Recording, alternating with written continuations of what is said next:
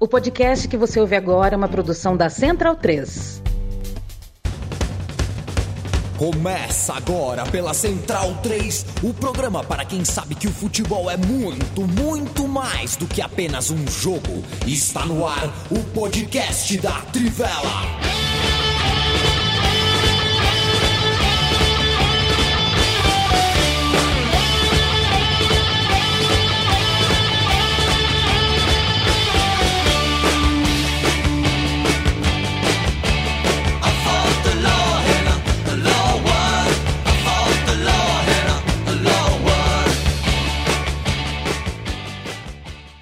Boa noite, leitoras e leitores da Tivela, ouvintes da Central 3. Está começando mais uma edição do podcast em parceria entre a redação, tocada aí pelo Tio Ternura, e o estúdio, é, que faz parte eu e a mim, enfim. E a terceira vez né, que eu estou substituindo o Yamin, dessa vez é, a chuva na capital acabou prejudicando um pouco e é, eu tô tomando gosto pela coisa, mas espero que o Yamin volte logo também, porque eu gosto de dar meus pitacos, né? Então, não gosto também só de ficar passando a bola, né? Eu sei dar minhas pancadinhas também. Bem, estamos aqui junto com o Leandro Stein, que já abriu o microfone, então toma a palavra.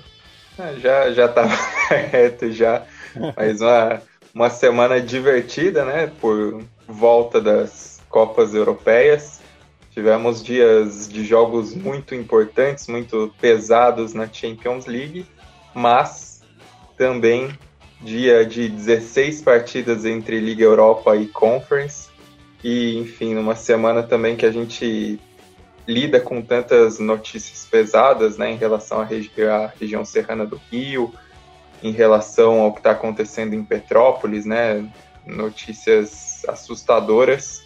E fica meu abraço solidário também, é, em especial para o nosso parceiro Bruno Guedes, que já ajudou a Trivela de tantas maneiras, né? Sempre dando uma força para a gente. Tem é, familiares é, morando em, em, Petrópolis, teve relator pelo Twitter, né? Que, que a gente tem acompanhado, relator perdas, então fica nosso abraço também pro Bruno Guedes e para toda a população de Petrópolis diante do que está acontecendo. Pois é, faz coisa de três anos, né? A, Central 3 é, estampou seu nome na camisa do, do Serrano, né? É, que na época era tocado ali, né, pelo o grupo do Dudu Monsanto, um grande amigo que o jornalista, o jornalismo esportivo me deu. É, assim como é, outros né, que, que, trabalham na área, né, o Fernando Martinho da Corner, João Almirante, Gabriel Macieira, é, enfim, o André Garoni também, é, muita gente ali é, que é natural ou cresceu em Petrópolis, né, que é, fica ali né, né, né, nessa, se é Grande Rio ou não, mas muito próximo da capital, né, enfim, então fica toda a nossa solidariedade a, a população da região serrana do Rio, principalmente é, a dita cidade imperial, né? Porque também cabe lembrar que é, é cobrado o laudêmio ainda, né? É uma, um legado aí do, do, do, dos tempos do Império e esse dinheiro não é revertido, né? Para a cidade, fica no bolso é, da dita família real. Felipe Lobo, quero ouvir você também. Salve Matias, Stein, Bonsa, todos os amigos e amigas que nos ouvem. Sempre bom estar por aqui. É, bom, eu, eu tô um pouco é, curioso para ver o, um dos, uma das coisas que a gente vai falar rapidamente hoje sobre a questão do forte futebol. É, a gente, é, eu não sei se é o primeiro traço de desunião ou se é um passo para a união. Eu ainda estou na dúvida se isso, o que ele significa, né?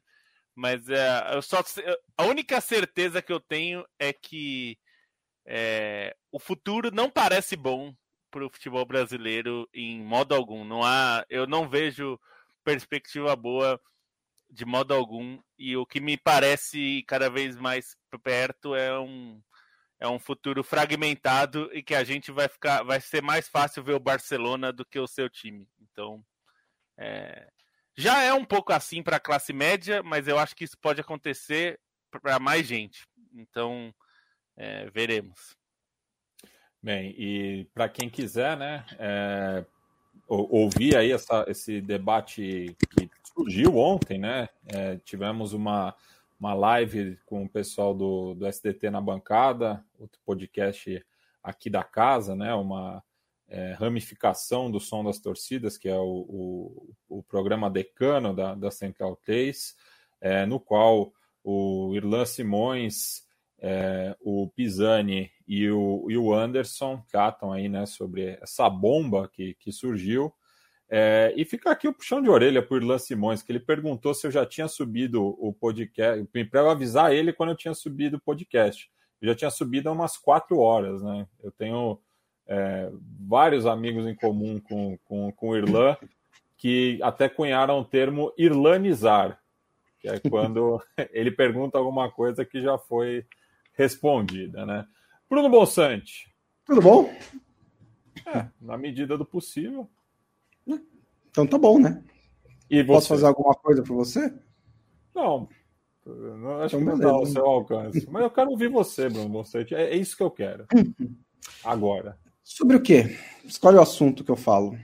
Ah, Você é um apresentador, né? Assim séries, no a gente programa, né? séries na semana passada. Me indica um livro.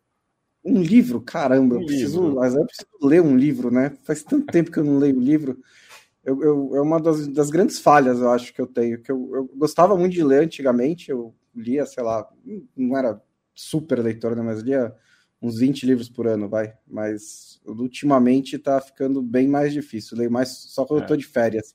Eu, eu, eu, sei, eu, sei, bem que é isso. É, ainda mais romance. Eu, leio só coisa para o trabalho, não tenho tempo é. de ficar me aventurando na ficção. Mas você estava de férias. Eu tava de férias, eu tava. Aí eu li, o, eu li o, um, um livro que a, que a, que, a, Isa sempre me, me, indicou, que é o Fronteiras do Universo, que é uma fantasia de que virou série na HBO e que é bem legal. Eu gostei bastante. Tô, li os dois primeiros livros viajando e tô no meio do terceiro. Mas eu tanto não leio que o meu Kindle tava dentro da mala ainda. Eu fui, fui mudar, mudar a mala de lugar dentro de casa aqui, eu vi que o Kindle tava lá. Não precisei tirar. Sabe o então, que eu... prejudicou minha, minha leitura, Bonsante, né? O home Desde... office. É home office. Exato. Não, pois é. O transporte público ajuda nisso, né? É, não é uma reclamação, acho que a gente se deu super bem trabalhando. Nós trabalhamos em home office desde 2016, final de 2016. Mas é, é doido, né? Porque como eu levava uma hora e meia para chegar no trabalho, era né, aqueles, é. aquele tempo que você ficava, né, conseguia dar uma lida melhor no livro e tal. É, agora é realmente, aí eu paro, eu tô cansado, vou comer, vou preparar alguma coisa e, é, quando eu vou é. ver já são 10 da noite, né? E, é, em casa tem as outras distrações também, né? Muito uma é. questão de se concentrar. E quando eu lia no ônibus também, eu não morava, morava tão longe, mas morava uns 40, 50 minutos de ônibus. É, às vezes, aí você lê no ônibus e aí você chega em casa e você está muito envolvido na história. Aí é. motiva também a continuar lendo em casa, você lê um pouco mais em casa também. É, e, e, agora, inclusive, atrapalhou total, porque mesmo se um dia eu voltar a trabalhar fora de casa, eu tô ouvindo tanto podcast que eu acho que eu não, não, não voltaria nem a ler, eu passaria só o podcast. É, um, dos, um dos meus primeiros empregos foi office boy de livraria. E, e era curioso porque a gente não podia ler dentro da livraria. Mas... Que contradição, né? Pois é, e daí, mas daí no, nos trajetos que eu fazia pela cidade, eu, eu ia lendo. Nessas eu li o, o Abusado do, do Caco Barcelos Nossa. inteiro, né? Que é um toroço, né? É, é, Até não... pesadelo, porque é um livro bem pesado. Mas, o Bruno Mossante, eu queria que você me desse um destaque da Liga Europa. Bom, acho que o... teve Barcelona e Nápoles, né? Que foi um bom jogo. É... Fiquei um jogo... sabendo. É, muito bem, você lê a trivela. É, foi, um, foi, um, bom jogo, o Napoli é, chegou a abrir o placar, o Barcelona empatou de pênalti, acho que o destaque foi é, os gols foram os gols perdidos pelo Ferran Torres, dois gols que ele estava de frente, né? Não estava tão claros assim, porque ele estava mais na entrada da área. Mas ele estava de frente, sem ninguém na frente dele, com, em boa posição, e mandou os dois para cima. Ele até ficou bem triste no fim do jogo, achei até um pouquinho exagerado, né? Mas sei lá, não estou na cabeça dele, só um jogo de de primeira fase de Liga Europa, tem a volta ainda, foi um empate, né? Não é que o Barcelona levou uma goleada do Napoli, mas ele sentiu bastante os dois gols perdidos. Acho que uma outra nota desse jogo legal é que entrou o Dembélé no segundo tempo, que está chegando no fim do seu contrato, né, quase foi negociado em janeiro, e fez uma série de boas jogadas ali pela ponta direita. É, é, provavelmente ele não vai renovar, mas talvez possa ajudar o Barcelona nessa reta final de temporada. E acho que um outro destaque é a vergonha né, do Borussia Dortmund. É um negócio impressionante, porque é um time que se candidata a, a derrotar o Bayern de Munique na Bundesliga, né? E até nessa temporada tem mais ou menos mantido uma distância que permite que a gente talvez um dia, quem sabe, imagine que o Bayern não vai ser campeão, mas nas competições europeias está um negócio bizarro, porque foi eliminado num grupo que deveria ter se classificado, que tinha o Sporting e o Ajax. O Ajax fez uma grande fase de grupos, mas não dá para ficar atrás do Sporting. E aí pega o Rangers na primeira fase, leva 4 a 1 em casa, né? Depois consegue descontar, ainda está vivo. É, depois descontou, fez 4 a 2 mas chegou a estar perdendo o 4 a 1 é, ainda está vivo, pode se recuperar, mas é um, foi um resultado absurdo. É, acho que uma, uma nota positiva também, além do Barcelona, são os espanhóis, né? Os espanhóis fizeram um bom papel na Liga Europa, o que não é exatamente uma novidade. Sevilha ganhando era algo que todo mundo esperava, pegou ainda mais em casa o Dinamo de Zagreb, fez 3 a 1 é, teve um empate da Real Sociedade na visita ao Leipzig por 2 a 2 em que a Real Sociedade até teve uma postura mais defensiva, mas conseguiu segurar a pressão, até tomou o empate, o segundo gol do Leipzig, foi num pênalti bem, bem, bem mandrake, é, mas enfim, é um resultado que ainda é bom esse 2 a 2 para a Real Sociedade, e acho que das grandes atuações foi o do, a do Betis na visita ao Zenit, conseguiu abrir dois gols de vantagem, tomou o empate e aí fez 3 a 2 no final do primeiro tempo, um primeiro tempo eletrizante. E aí no segundo tempo o Zenit pressionou na Rússia o jogo, né? Até o Yuri Alberto fez sua estreia, entrou. É, o Zenit meteu bola no travessão, mas a vitória ficou com o Betis, que estava com alguns jogadores poupados, alguns desfalques importantes também, Fekir, Canales, e é mais um, uma prova da, da, qualidade desse Betis aí, desse trabalho do Pellegrini, que já está em semifinal de Copa do Rei, que está é, numa posição muito segura dentro do, do G4 de La Liga, e agora mostra também que tem, tem bola para brigar pela Liga Europa, embora tenha o rival Sevilha e até dos confrontos mais lembrados do tricampeonato do Sevilha na década passada de Liga Europa foi exatamente contra o Betis, né? uma classificação contra o Betis, se não me engano, em 2014, que o Sevilha acaba passando e aí pega um, um embalo para as conquistas, né? É, mas justamente teve também a Copa do Rei recente, né? O confronto, o, o clássico andaluz, no qual os béticos tiveram melhor sorte, mas depois de toda aquela pataquada também, né? Enfim, é, mas o, o, o, primeiro tempo estava na, naquele limiar, né, entre a pelada e o jogaço, né, porque teve, é, principalmente o terceiro gol do Betis foi uma falha do sistema defensivo do, do Zenit que não dá, né, e, enfim, mas um bom jogo do, do, do Malcolm também, né, que inclusive é, quase que numa jogada dele, quase que o, o, os, os mandantes conseguem virar com o Dziuba que já tinha feito o primeiro gol. É, queria ouvir também um pouco sobre a Conference, né, pra, é, que está pegando, né, acho que é uma competição interessante aí, tem boas histórias também, né, a gente já vê algumas zebras aí ocorrendo, né, pensando no, no tamanho do, dos times, né, o Fenerbahçe sendo derrotado em casa para o Slavia Praga, que vem, né, de, de, de boas temporadas recentes nas competições europeias, o Bodo Glimt, né, que tinha já batido na Roma, venceu o Celtic em Glasgow, enfim, um, houve aí um panorama da terceira competição europeia. É, foi uma rodada em que os mandantes tiveram um certo predomínio, né, com cinco vitórias.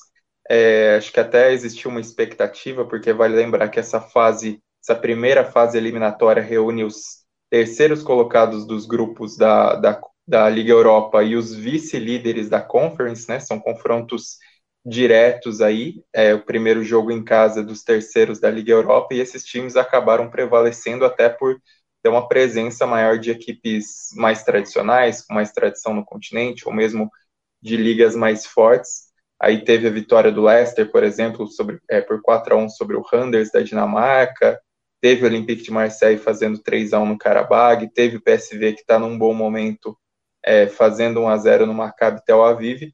Mas os resultados de visitantes acabaram sendo expressivos também nessas três vitórias. Né? A mais que, que mais chama atenção é a do Bodoglint por 3 a 1 sobre o Celtic é, em Glasgow não é uma novidade, porque a gente viu o Bodoglint amassar a Roma na fase de grupos, mas acho que é importante pelo momento em si, né? Porque a temporada na Noruega acabou, o Bodoglint, esse foi o primeiro jogo da nova temporada, o primeiro jogo oficial, e o time na, na pausa de inverno, no mercado de inverno, perdeu jogadores importantes. Eram quatro jogadores da base titular que acabaram saindo, o artilheiro, o Botheim, saiu, o capitão, o Bag, que é da seleção da, da Noruega, acabou saindo e o time, mesmo assim, mostrou um futebol coletivo muito bom. A jogada do primeiro gol é daquelas que, se fosse do Barcelona ou do Arsenal dos tempos do Wenger, a gente já vê viralizando nas redes, porque foi uma jogada construída a partir do tiro de meta, com participação de oito jogadores diferentes, uma boa trama, uma boa troca de passes na entrada da área para gerar o gol.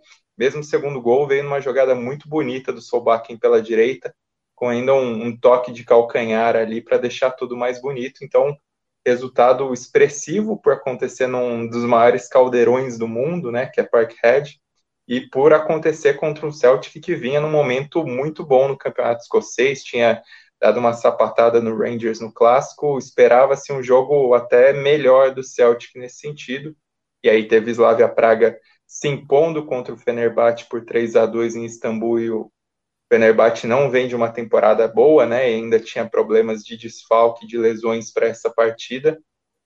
E outra vitória também que vale destacar é o Partizan Belgrado, que faz um bom campeonato sérvio, fez 1 a 0 sobre Sparta Praga na República Tcheca. E só para não deixar de mencionar os outros jogos, teve o Midland em sua legião brasileira com 1 a 0 sobre o PAOK, foram três brasileiros titulares, o Evander até deu um passe muito bonito para o gol, e três brasileiros saindo do banco, o Wagner Love, que foi contratado nessa janela de inverno, é, ficou só na reserva ali, quem estreou foi o, o Max Maier, que é aquela promessa perdida do, do Schalke, do futebol alemão, e aí o outro jogo que eu não falei ainda foi Rapid Viena e Vitesse, 2 a 1 para o Rapid Viena, também um resultado acho que até surpreendente, por mais que aconteça na Áustria, porque é a equipe, em teoria, uma das mais fracas e até tem problemas de desfalque, mas acho que, que fica esse predomínio do, dos favoritos que vêm da Liga Europa, mas um resultado acho, brilhante do Bodo Glimt também, que vale destacar essa equipe que é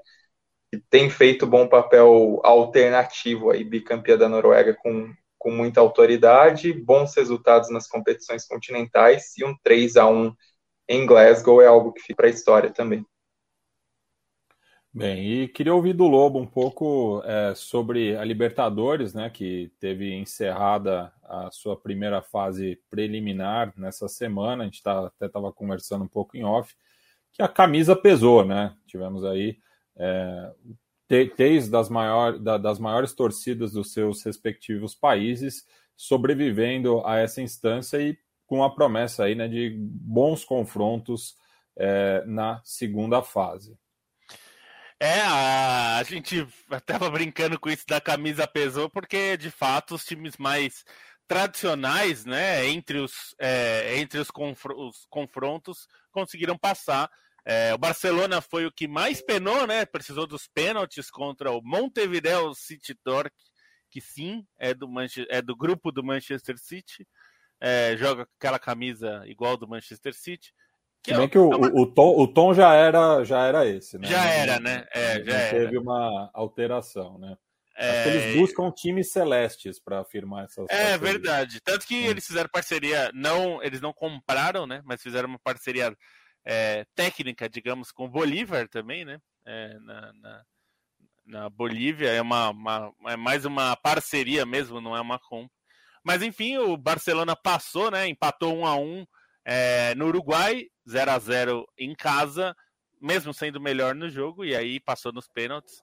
E nos outros confrontos, o Bolívar mesmo. Aliás, mas... aliás, é, é a melhor disputa de pênaltis que eu acompanhei ao vivo. que foram 16 cobranças, 15 perfeitas. Né? A única desperdiçada que o, o, o goleiro local acabou defendendo foi mal batida, porque o resto foi só pênalti de manual. Tá. Pênaltis, é, cobranças muito boas, né? É, e aí tornou também emocionante, né? A disputa e a, foi lá é, no Equador. E aí o Bolívar também, aí o Bolívar já com bastante facilidade tinha vencido o Deportivo Lara por 3 a 2 fora de casa, venceu por 4 a 0 em casa. Nenhum problema para o time boliviano chegar à próxima fase.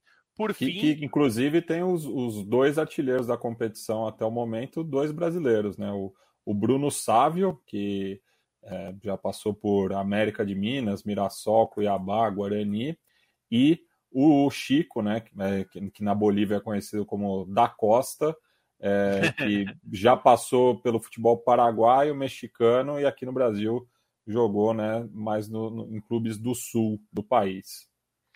É, então é uma legião brasileira lá, né, com o Zago como técnico. É, curioso de ver o Bolívar e aí um, talvez o, o clube mais pesado dessa primeira fase, o Olímpia do Paraguai, que é não só campeão da Libertadores, como campeão do mundo, né? É um time de mais peso, pegou a Universidade César Valerro e também tinha conseguido é, um bom resultado fora, tinha vencido por 1 a 0 em casa venceu por 2 a 0 e avançou. Então a gente vai ter aí três, é, três camisas mais pesadas, né? Pensando é, nesses, nesses confrontos que são bem preliminares, né? Agora a segunda fase, que vai já ser na semana que vem, né? Aí a gente tem já a entrada de times brasileiros e argentinos. Então a gente vai ver o Fluminense contra o Milionários, Plaza Colônia contra o Strongest. O, é... Outro estreante, né? O, assim como o Montevideo. É, o Plaza Sport. Colônia. Que o Plaza Colônia a gente até contou na, na Trivela, né? A história do, do, de como chegou né, na decisão, ganhou o título, enfim. É uma história legal. É, e o Strongest, que é uma figurinha carimbada de Libertadores, né?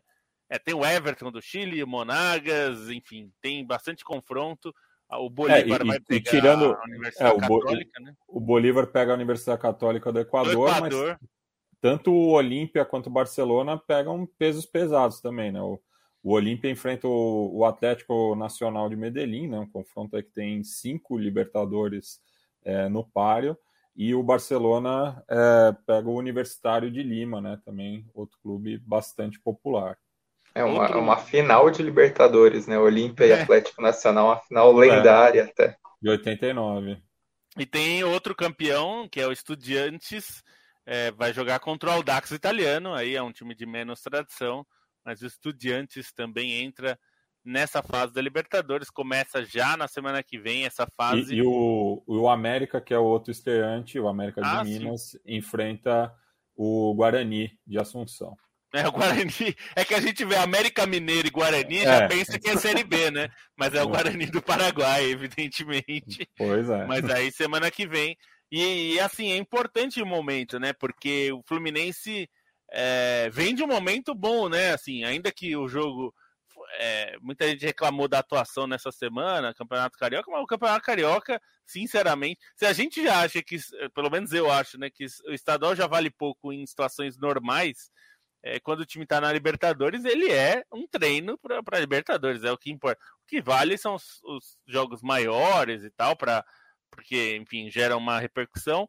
Então, o jogo contra o Fluminense contra o Flamengo, acho que foi um teste mais interessante. E agora o Fluminense tem que jogar aí uma vida para passar, porque é uma coisa que faz muita diferença, né? Muita diferença. A fase de grupos paga bem melhor, né? Até pela questão das premiações, do que as fases preliminares. Então, é... e é um desafio difícil, né? O Milionários não é, é não vive dos melhores momentos, mas está longe de ser um time é, sem nenhuma tradição, né? É, é um time que vai, vai oferecer dificuldades, nem que seja pelo ambiente, né? Porque é um time que tem torcida relevante, então é, vai, vai oferecer alguma resistência em relação ao Fluminense. Vamos ver como vai ser. E tá rolando também, né, a Libertadores Sub-20, só passando rapidinho aqui, né, é, competição que é disputada a cada dois anos desde 2016.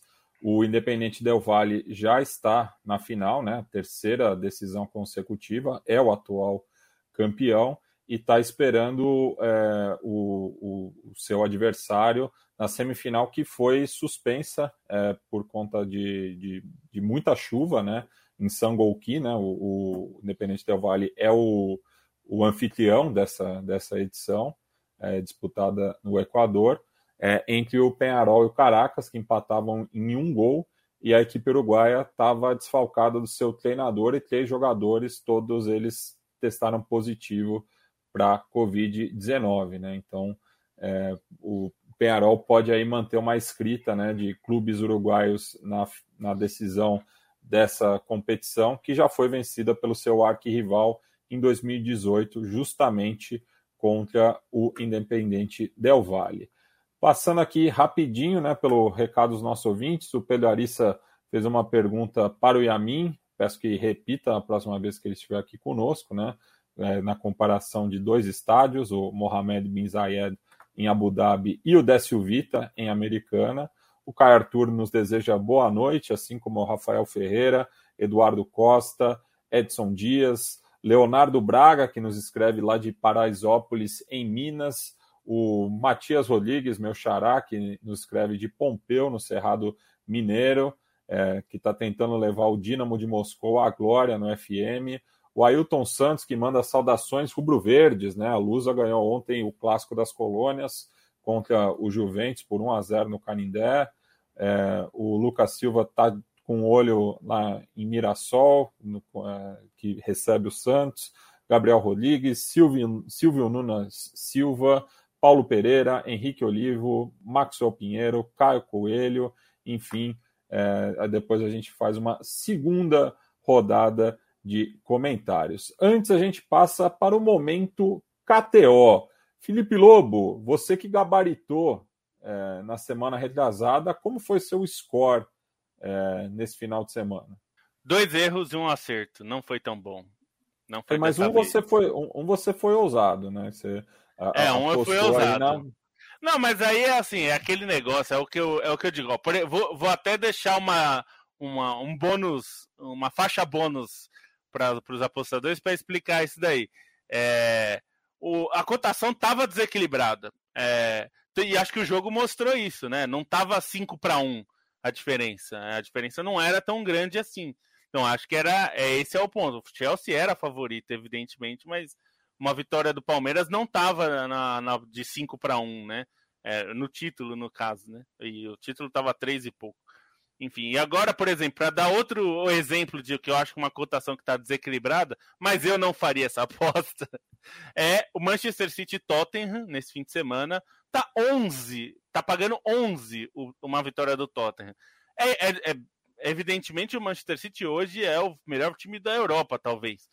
É, mas 11 também é muito, né? Não tá jogando com o Cambridge, né? O United, que tem aquela então, sigla. Essa Desculpa, essa cotação é, é um ótimo exemplo para a gente explicar o que significa encontrar o valor da, da cotação, porque até o, é, é 11, que significa que, sei lá, se você apostar 11 vezes no Tottenham contra o Manchester City por essa é, cotação, você vai perder. É isso que eles estão dizendo para gente.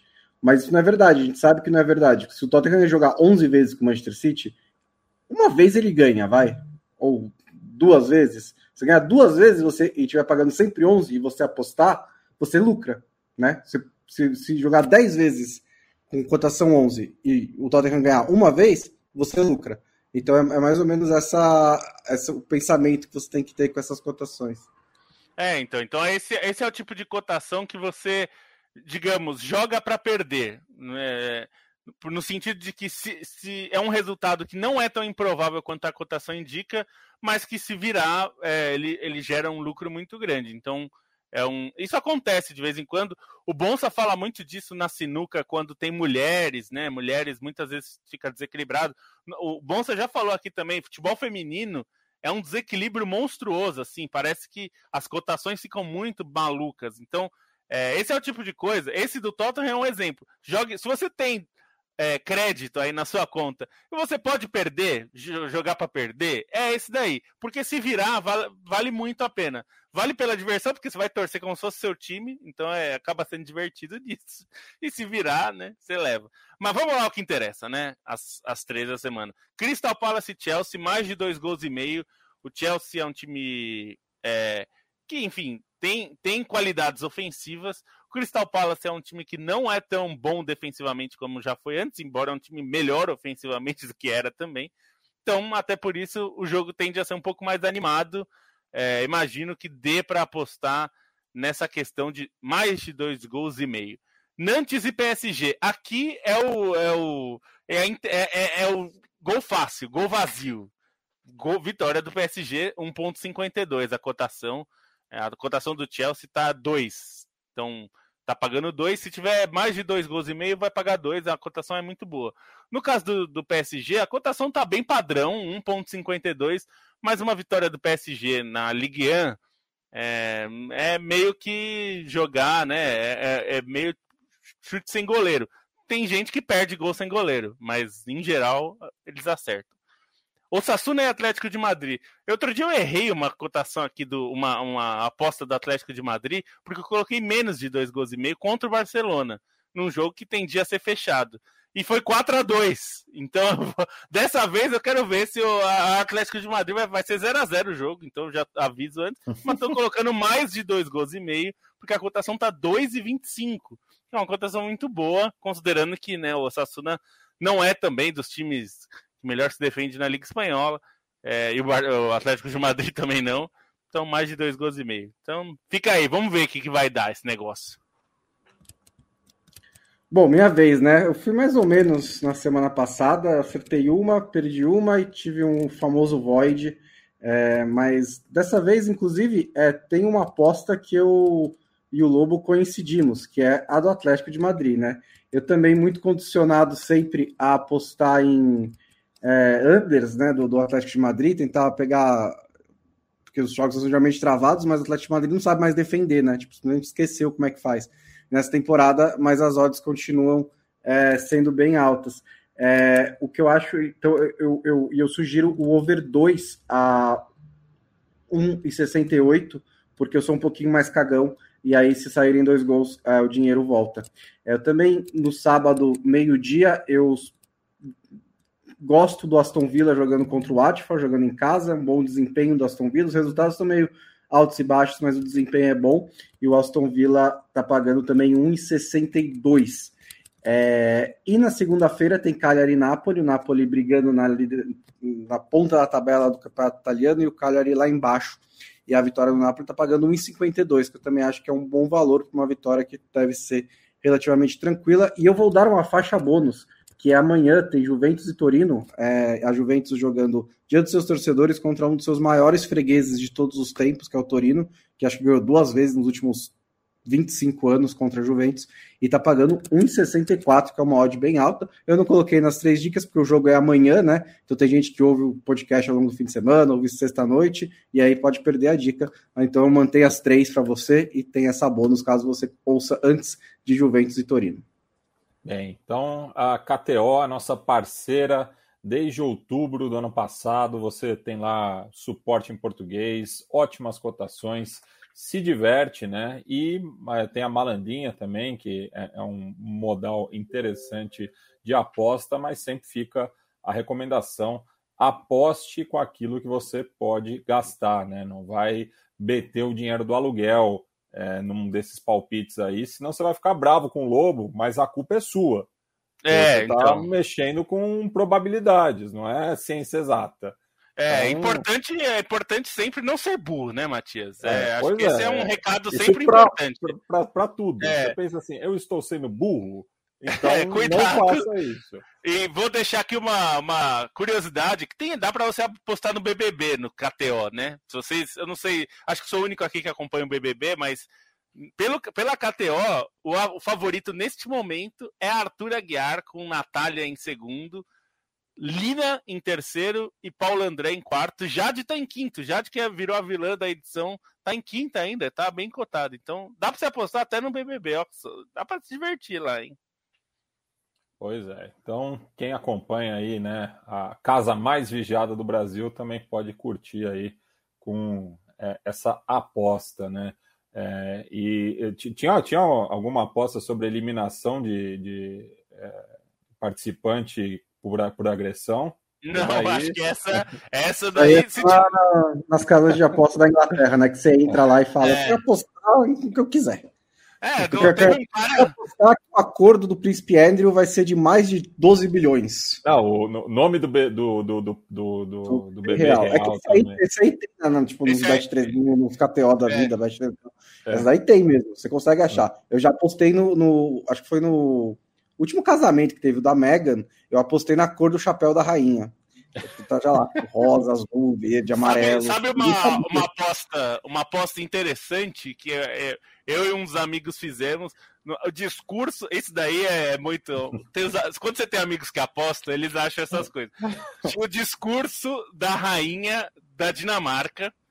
O discurso Olha. tem um dia tradicional, acho que é dia 30 ou 31 de dezembro, que a, a rainha discursa na TV aberta e tal. E aí é, a aposta era qual palavra vai aparecer no discurso. E uma cotação que estava muito desbalanceada, pra, pelo menos desequilibrada do nosso ponto de vista, era a palavra Omicron. Tava pagando acho que 7 para 1. Aí eu falei, nossa, mas só se fala dessa bagaça. Vamos apostar. E a maldita da rainha não falou a Omicron. Pô, sacanagem, hein? Eu, eu acho que ela apostou contra. Vai saber, né? A rainha pois é. ganhando é. uma graninha lá. Pois é. Enfim. Bem, vamos agora né, para a principal pauta é, dessa quinta-feira, de meio de semana, falar da volta da Champions com os mata-matas. Né? Tivemos quatro das oito partidas de ida das oitavas de final. É, e vamos começar né, falando primeiro da, da mudança né, de, de critério, já que é a primeira temporada ali desde meados dos anos 60 que não teremos saldo qualificado. Né? E nisso o Manchester City, eh, Manchester City foi prejudicado, né? porque meteu 5 a 0 de visitante. Na regra antiga estava feito já, não precisava nem ter o jogo de volta. E assim, é, tava 30 minutos do jogo, Paris Saint-Germain e Real Madrid, e aí tava 0x0 o Real Madrid retrancando, e aí já tinha gente, no, galera no Twitter, inclusive gente que eu gosto, tava falando, é, tá vendo? A gol fora de casa, aí agora é todo mundo retrancar. E, gente, vamos dar pelo menos um pouco mais de meia hora pra gente tomar uma conclusão sobre os efeitos da regra do gol fora de casa. A gente teve, tipo, quatro jogos, né, de Champions League, mas agora teve outros. Por exemplo, a, também acabou na Liga Europa, e a Liga Europa foi um festival de gols. Então você vai saber o que vai acontecer, né? A gente pode ser é, a gente teve, a gente teve o, o, tenha, os pênaltis, a gente teve os pênaltis em Guayaquil, que também já teve a mudança de regra, né? Porque o primeiro jogo foi 1 a 1, o segundo 0 a 0. Exatamente. No, no regulamento é... antigo, o Barcelona teria classificado. Pode ter efeito bom, pode ter efeito ruim, pode não ter efeito nenhum, é. pode ser que aconteça exatamente as mesmas coisas. Só vamos esperar um pouco mais, né? Pelo menos dar lá, uma temporada ali, duas, talvez. É, não, Mas, não acho que teve efeito muito. Não dá pra, pra medir isso. Não. A gente pode falar de onde já tiraram e eu acho que o efeito foi muito pouco. Até porque, enfim, tem outras questões. Que a Copa do Brasil, por exemplo, o efeito. É... Tinha aquela coisa estúpida da Copa do Brasil de valer a campeonato inteiro e não valia na final. É, que eu já achava uma distorção. Mas não, não fez muita diferença ter tirado né, o gol fora de casa. No caso da Copa do Brasil, que é uma competição que a gente está vendo, né? Então, imagino que, no caso da Champions, eu acho que hoje em dia já faz tão pouca diferença, considerando que os times são é, já muito desequilibrados né, entre si. Então, assim, quer dizer, se o Manchester City vai lá e mete 5 a 0 no campeão português, não é exatamente o gol fora de casa o problema, né? Da, da, da do, enfim, desse desequilíbrio. É outra coisa. É, falar um pouco de, de, desse jogo, né? Como, como se construiu essa vitória tão dilatada, né? Enfim, acho que o Manchester City vive grande fase, mas o Sporting, a gente até fazendo a prévia, né? Esperava que fosse um jogo um pouco mais equilibrado, né? É, acho que ó, o segredo do Manchester City foi a precisão, né? Porque foi impressionante, era uma chegada, um gol, e aí isso se abriu muito o jogo no primeiro tempo, né? E aí no segundo tempo, Manchester City não precisou fazer tanto, também não estava tão preciso, tão eficaz quanto foi no, no primeiro tempo, mas ainda teve um golaço do Sterling para fechar o placar, né? Acho que o Manchester City fica muito essa maneira de, de funcionamento coletivo, que é algo muito forte nos tempos do Guardiola, né? Uma marca sempre grande do Guardiola e que acho que essa partida foi assim exemplar nesse sentido da maneira como os jogadores pareciam se entender.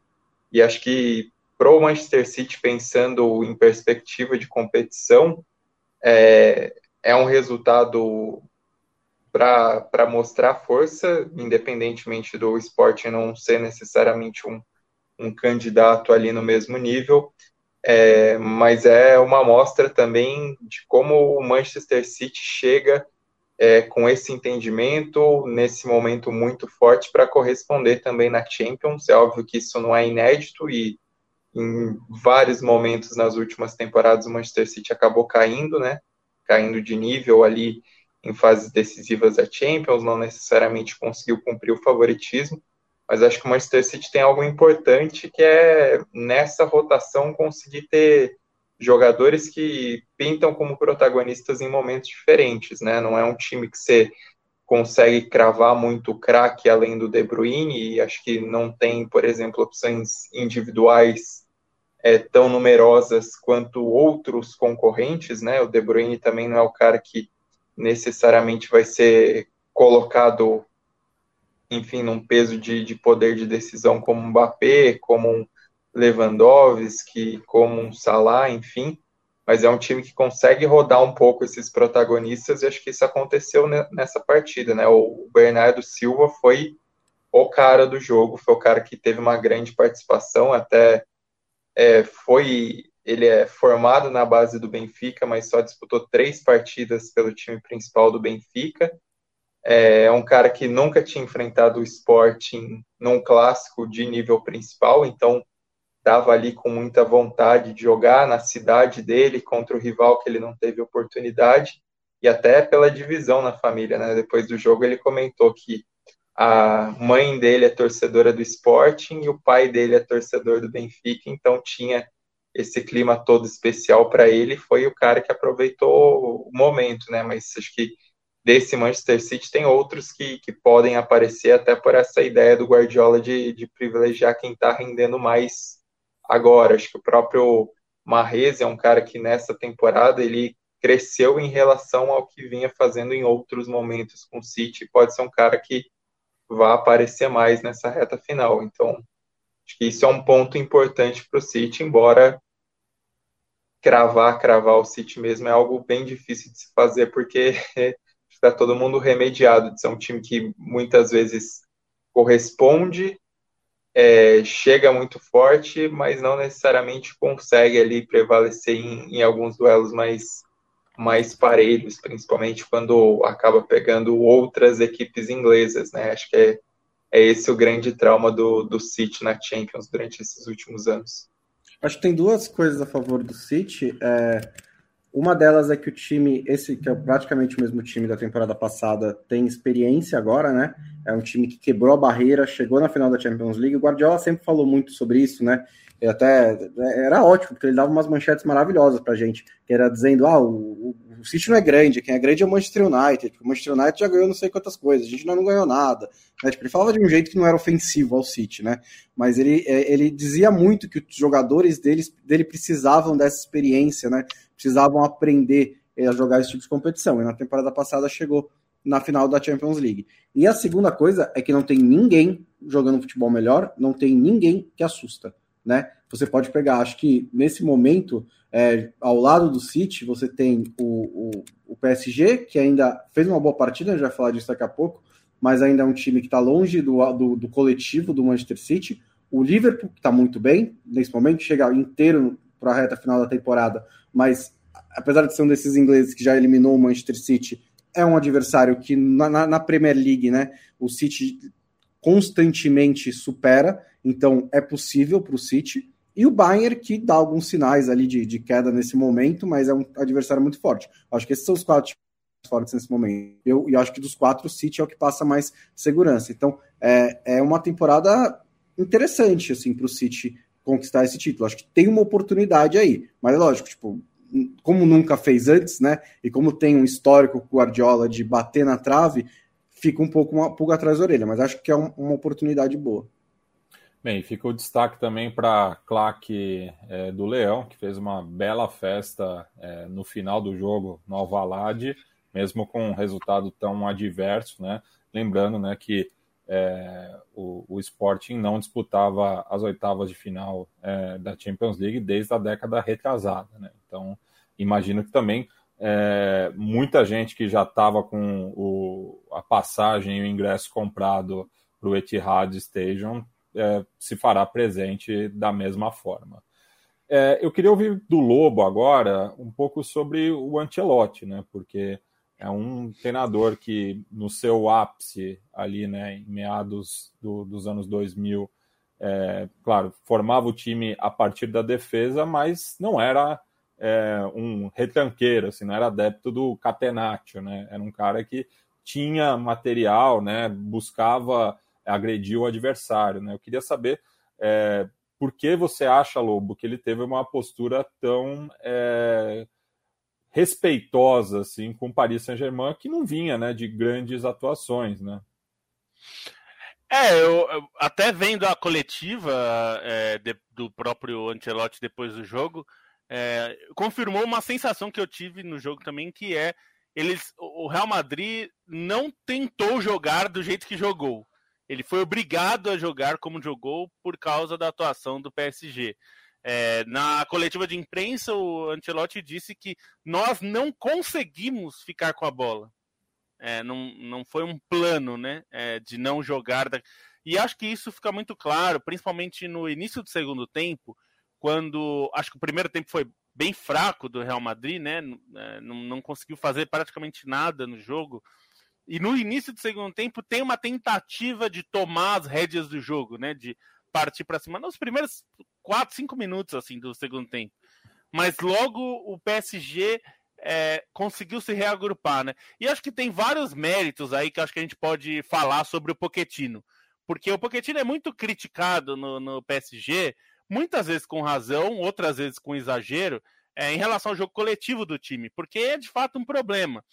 É, e uma das soluções que ele achou nesse jogo especificamente que ele não tinha o Gana Gaye em 100% da sua condição física, é, ele colocou o Danilo, é, que é um volante mais marcador, né, um pouco é, menos móvel, mas ele colocou numa posição é, mais pela direita. Normalmente o Danilo é um cara que fica na frente da defesa. É, às vezes até recuando para ser um zagueiro em alguns momentos do jogo, momentos bem específicos. Dessa vez não foi isso que ele fez. Ele deixou Paredes na frente da defesa. O Paredes reduziu o número de erros, porque um dos problemas do Leandro Paredes é que ele é muito técnico, mas ele erra passe demais. É, passes perigosos, né? Ele é muito bom passador, não é que ele é um mau passador, mas ele arrisca passes que ele não poderia arriscar na posição dele. Né? Lembrando que o Paredes, quando começou, ele era camisa 10, né? Ele virou um 5 é, no nossa, na, nossa, no, na nossa numeração, né? No, no, Paris seria o 6, né? É, os franceses normalmente põem o primeiro de volante de camisa 6. Mas.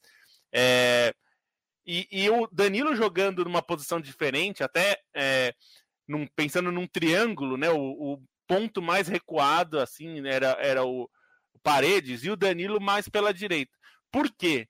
Porque aquele lado direito da, da defesa do, do Paris Saint-Germain era onde iria atuar o, o Vinícius Júnior, que para o Pochettino era a arma mais importante do, do, é, do Real Madrid. E eu acho que esse é o ponto. Eu, eu não acho que o Real Madrid tinha uma proposta de jogo defensiva ou que jogou para empatar só 0 a 0 é, eu acho que ficaria feliz com 0 a 0 tá? Não é que não ficaria. Estava bem feliz no final do jogo. É, mas não jogou, não queria fazer isso. Ele foi é, dominado por um rival que fez o seu melhor jogo com o Pochettino mesmo. E talvez o melhor jogo em muito tempo. Porque coletivamente as coisas funcionaram de um jeito que normalmente a gente não vê funcionar no PSG, né? E a, a ponto de o Messi não ter feito uma partida brilhante, eu acho que ele até foi bem, mas não foi brilhante. Ele foi um coadjuvante no jogo. E, e, e, não, não foi um problema, porque o time estava bastante encaixado, funcionou bem. Então acho que a, a, postura do Real Madrid não é bem uma ideia, é mais uma é, sobreposição de ideia do PSG sobre o Real Madrid.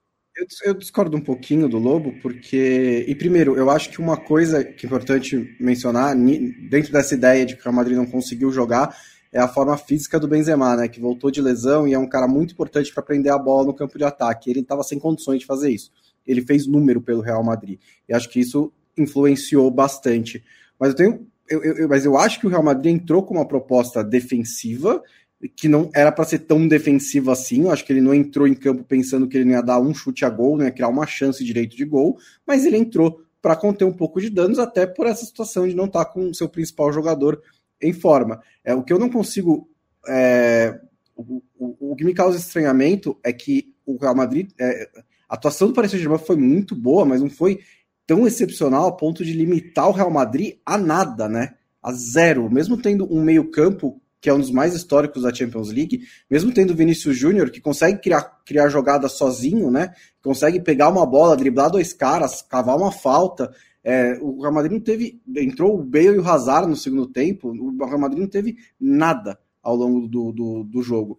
E aí, é lógico, a atuação do Paris Saint-Germain tem uma influência enorme nisso, mas acho que também tem um pouco do que o Real Madrid é, entrou disposto a fazer e, e, o que não conseguiu mudar né, de dinâmica do jogo ao longo da partida. Aliás, Matias, uma coisa que aconteceu é, relatos de Madrid é que o Florentino Pérez estava cuspindo a abelha africana e já se cogita nos jornais madrilenhos, que são ah, muito. Ah, o Marca devia dar.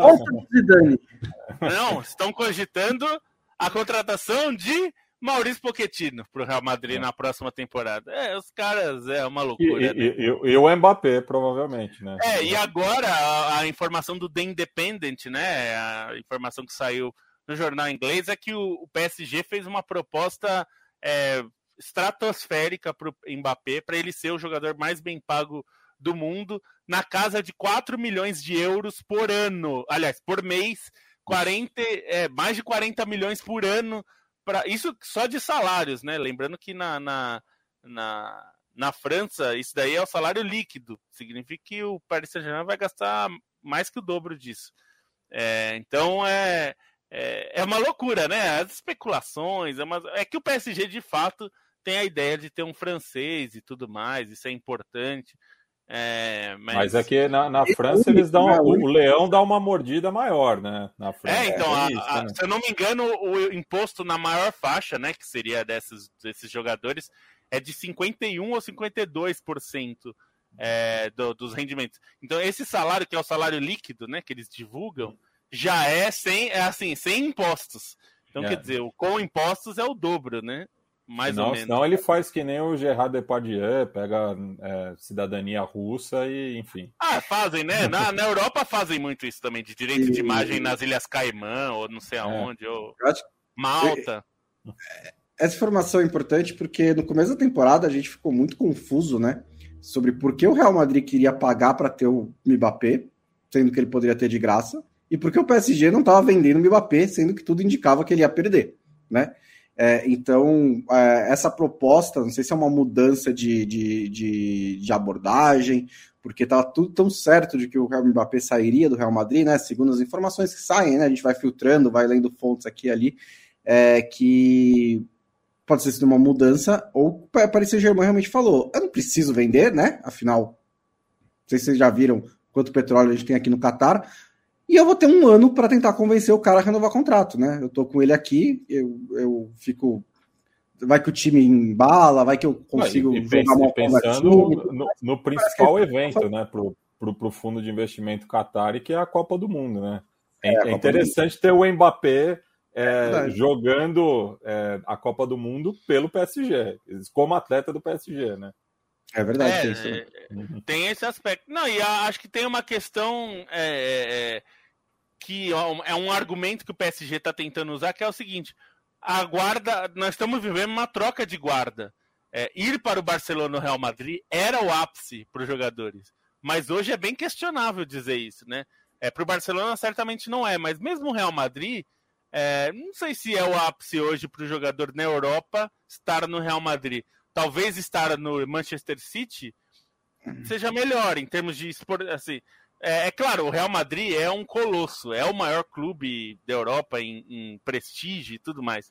É, mas eu acho que o argumento esportivo, curiosamente, que era algo que a gente sempre falava do PSG, né? Esportivamente não é tão bom. É, talvez hoje já não seja é assim. Né? É imaginário, né? É, é, porque, assim, na, na, você tá, tem toda, toda razão. Hoje não é. Tem nenhum motivo de você sair do Paris Saint-Germain e ir pro Real Madrid mas é no imaginário das pessoas. É, é, por exemplo, é o quarto do Mbappé com as fotos lá do Cristiano Ronaldo vestindo a camisa do, do, do Real Madrid. É o Coutinho querendo ir para o Barcelona no momento em que o Liverpool estava claramente em curva é, ascendente e ia passar o Barcelona. Naquela mesma temporada chegou na final da Champions. E, e, e ele, deu uma o cara... no Barcelona, inclusive e o cara quis sair para ir para o Barcelona, porque no imaginário, principalmente do jogador brasileiro, o Barcelona, né? É o Barcelona do Ronaldo, o Ronaldinho e tudo mais. Então, acho que o Barcelona e o Real Madrid ainda mantém o Aubameyang, né? Que sai do Arsenal. O Arsenal não é o ápice, mas ele gosta de ir para o Barcelona, apesar dos problemas, por causa muito de um imaginário de que esses clubes são os maiores da Europa. E eles já foram, realmente, durante muito tempo. Na década passada, eles foram dominantes do futebol europeu. Nesse momento estão embaixo. Mas aí vai depender muito do que o cara quer, né? O Mbappé também, beleza, tipo, não é que ele, não, ele vai ganhar ser o jogador mais bem pago do mundo no Paris Saint-Germain, mas ele não vai ganhar um salário mínimo no, no, Real Madrid. Então, se ele quiser, ah, eu quero jogar no Real Madrid porque eu gosto do Real Madrid. Sei lá, o tipo de coisa que eu, se fosse jogador de futebol, faria, né? Eu só jogaria em dois times. Eu só, só saio daqui se for para ir pro Liverpool. E pronto. E, mas talvez ele seja um pouco assim também. Ele quer jogar no Real Madrid.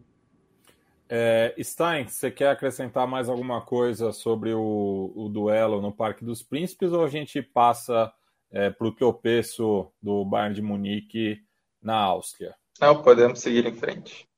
Então, queria que você falasse aí que o, o, os bávaros estiveram próximos aí de quebrar um recorde negativo de 55 anos, né? Não eram é, derrotados por uma equipe do país vizinho é, desde a antiga Recopa Europeia, quando perderam para o Áustria Viena. É um Bayern de Munique muito abaixo, né, assim, do que se espera do Bayern de Munique, do que fez na fase de grupos da Champions League, é um time que foi muito vulnerável atrás, principalmente no primeiro tempo, e aí você via a maneira como o time estava exposto ao mano a mano.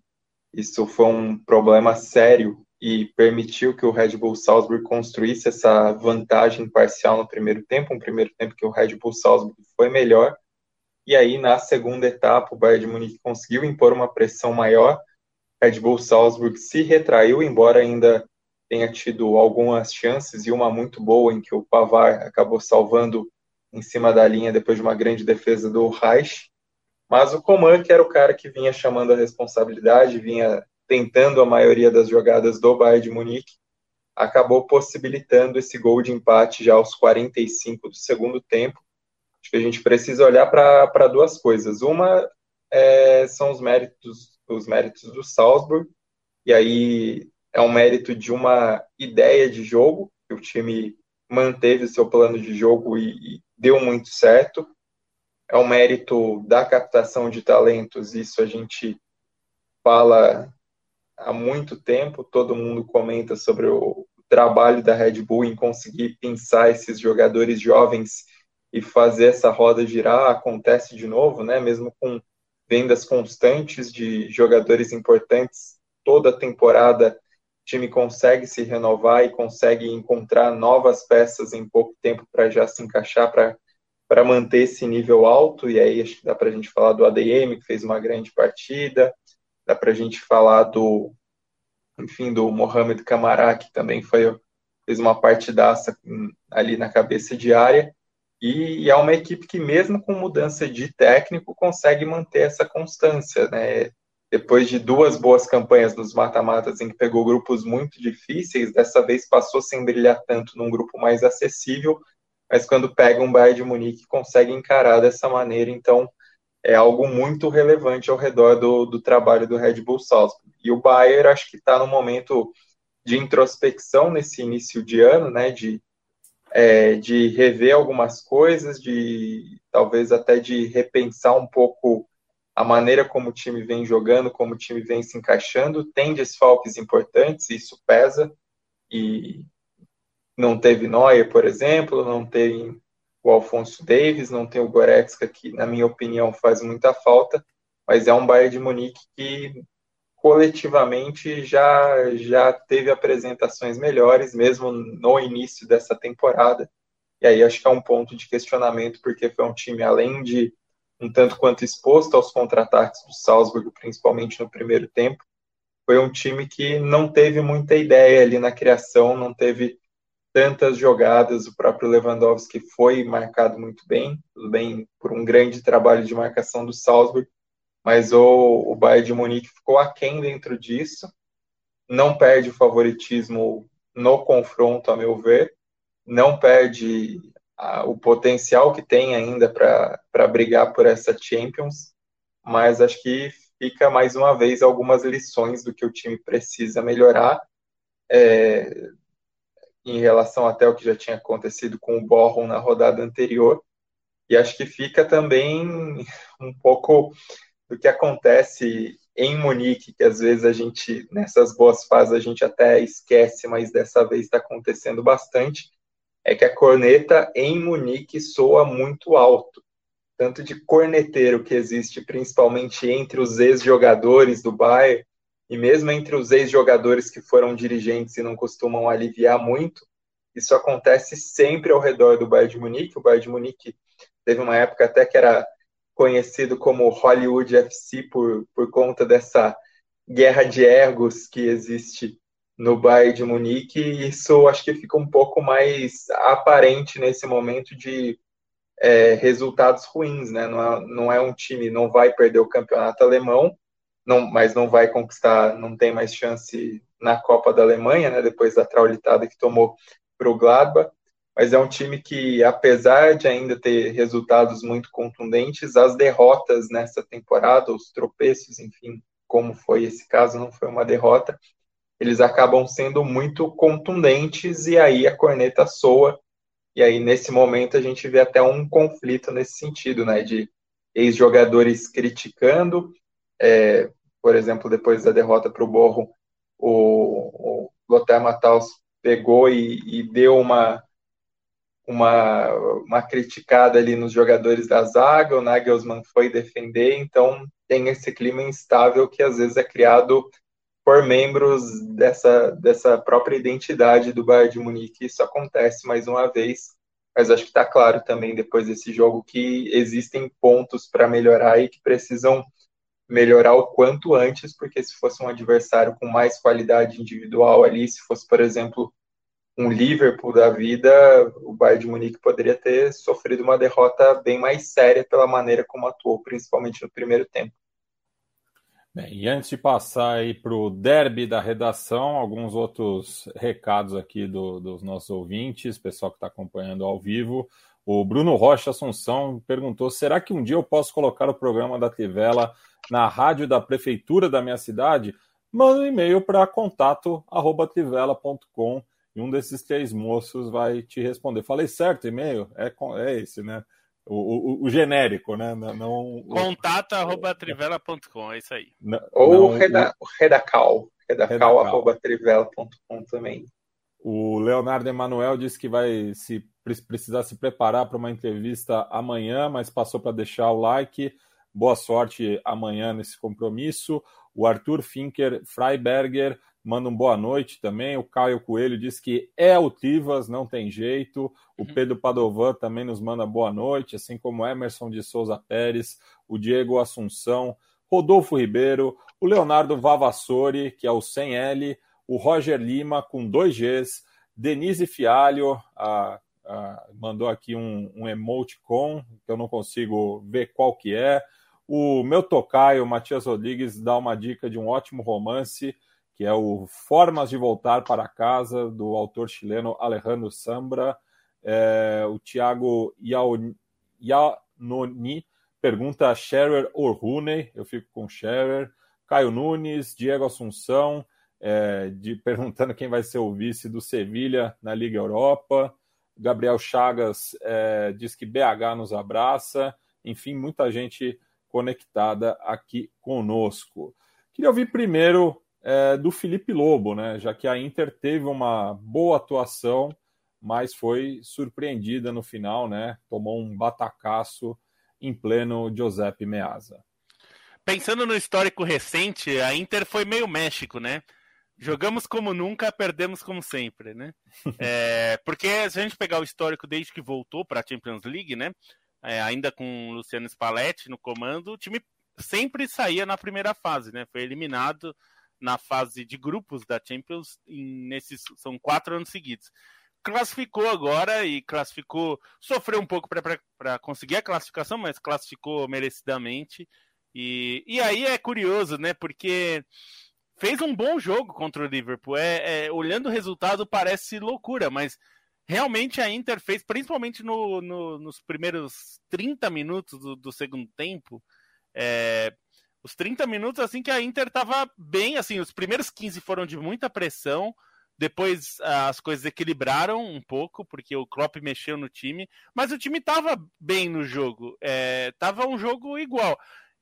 E aí o que acontece é que o Liverpool tem, é, primeiro, a vivência do Klopp de perceber alguns problemas, né, é, no time, fez as mudanças que precisavam ser feitas, e aí acho que deixou a sensação, né, para a Inter de que poderia ter feito mais, e até uma, da, uma das falas do Inzaghi é, na coletiva e do próprio e do Dzeko também. O Dzeko falou com mais clareza até que o Inzaghi. Ele falou: olha, contra times. A gente ficou muito feliz de jogar contra um time como o Liverpool e conseguir enfrentá-los bem, né? Jogando, encurralamos o Liverpool em alguns momentos. Mas contra times assim, se você não aproveita o seu momento para fazer o gol, você é punido. É, e acho que o Inzaghi falou isso com outras palavras também, e acho que é um pouco isso, né? Quando você enfrenta o Liverpool, é, você tem que aproveitar o seu momento para fazer o gol, porque você não vai dominar, um time como a Inter, que está abaixo do Liverpool, não vai dominar 90 minutos do jogo. Você pode dominar trechos do jogo, e nesses trechos você tem que ser fatal, né? É, e não foi, e isso vai cobrar o preço, porque é, é, se tivesse sido 1 a 0 daria para acreditar numa vitória épica. Mas 2 a 0 acho que o confronto acabou, né? Não tem muito o que fazer. Acho que a Inter é, vai lá para Anfield para jogar pela dignidade, para não tomar um 5 a 0 não tomar. Não acho que aconteça, tá? Até a gente falou bastante no, na prévia, eu acho a Inter um time bem equilibrado. Dificilmente a Inter faz um jogo muito ruim. É, também faz poucos jogos muito bons faz sempre um jogo muito na média e normalmente é bem eficiente. Mas é, contra um Liverpool, o Liverpool não pode, você não pode passar 60 minutos do jogo jogando bem, é, mas sem fazer um gol, né? Na hora que o Liverpool tem a chance, ele mata o jogo como matou. Ah, é um processo para a Inter, né? É, a Inter está voltando para a Champions League, demorou para se classificar para as oitavas de final, essa é primeira vez que consegue. É, e esses jogadores não têm essa experiência, né? Então isso também é, influencia bastante. Acho que a Inter, o, o, o foi diferente, acho que por causa do Klopp, né? Porque tem um treinador tão excepcional que na hora em que voltou nesse novo projeto já chegou na final e já parecia que estava jogando Champions há muito tempo. Mas lá atrás, por exemplo, quando voltou com o Brandon Rodgers, caiu na fase de grupos, um grupo que dava até para ter passado. Então, os times que voltam, eles demoram um pouco para pegar, no, pegar no, no, no, tranco, né? Mesmo o Manchester City demorou para passar na fase de grupos, mesmo no começo do projeto do Emirados Árabes. É, acho que o, o Klopp, eu, o Lobo até falou do, do, do, do do Klopp, né? Porque acho que a escalação inicial acabou sendo errada. Foi um jogo raro em que o Liverpool tinha todo mundo à disposição e o Klopp fez o meio-campo dele com Fabinho, Thiago e Harvey Elliott. E é um meio-campo que, tirando o Fabinho, é um meio-campo fisicamente é, fraco, né? O Thiago é, não é jogador físico, o Harvey Elliott, é, sei lá, acho que ele tem, tem, tem 18 anos, ele é muito, muito frágil, e é o, o, o Klopp até disse depois do jogo como foi uma partida física, né? E, e, e não, não, imagino que ele tenha sido pego de surpresa por, por, por um jogo tão físico, mas ele tentou combater essa, essa, essa característica com um meio-campo mais leve e não funcionou e aí na metade do segundo tempo ele entra com o Keita, entra com o Henderson, é, isso ajuda bastante né, o Liverpool a recuperar um pouco do controle, porque esse é um Liverpool que não é, é está em grande fase, né, está em boa fase, não está com problemas de lesão e é um dos favoritos ao título da Champions League, mas não me passa tanta confiança quanto outros, porque é um time que tende a perder o controle da partida com muita frequência. O Liverpool que ganhou a Premier League não perdia, nunca. Era um time que conseguia, tinha aprendido a cozinhar os jogos e a manter o controle do, do das partidas. Esse Liverpool ainda está sujeito a essas coisas. E a Inter aproveitou isso no começo do segundo tempo para pressionar o Liverpool, mas não aproveitou isso para fazer o 1 a 0 que mudaria toda a história do confronto. E aí o Roberto Firmino fez um gol de cabeça numa jogada de escanteio, depois o Salah fez 2 a 0 e aí foi, ficou tarde demais para Inter. Bem, e semana que vem temos aí a outra metade né, do, dos confrontos pelas oitavas de final, começando na terça-feira com o atual campeão Chelsea recebendo o Lille no Stamford Bridge, é, e no mesmo dia e horário a Juventus visita o Villarreal na comunidade valenciana. No dia seguinte, ainda na Espanha, o Atlético de Madrid recebe o Manchester United e também na Península Ibérica, o Ajax visita o Benfica. Bem, amigos, é, me despeço aqui e deixo pergunta para o Bonsa. Time LeBron ou time Kevin Durant? Time LeBron. Essa... Primeiro que assim, né, eu gosto, primeiro que eu gosto do LeBron, segundo que eu torço pro Lakers, terceiro que o Durant não sabe escolher time, né? É, é, bizarro, é tipo todo ano. É, acho que é o segundo ano. O ano passado, antes era o Yannis, né? Mas esse ano passado também o Duran, o Lebron pegava todos os, os MVPs. Acho que eu vi essa estatística. Tem nove MVPs no, no, no time do Lebron, não tem nenhum no time do Duran. Né? Então, com todas essas, todos esses motivos, eu sou time Lebron, né? O, o fim de semana do All-Star da NBA. E o Duran é, escolhe com rancor também, né? É, aquele vídeo foi muito engraçado, você viu o vídeo, né? Aquele eu, é. engraçado.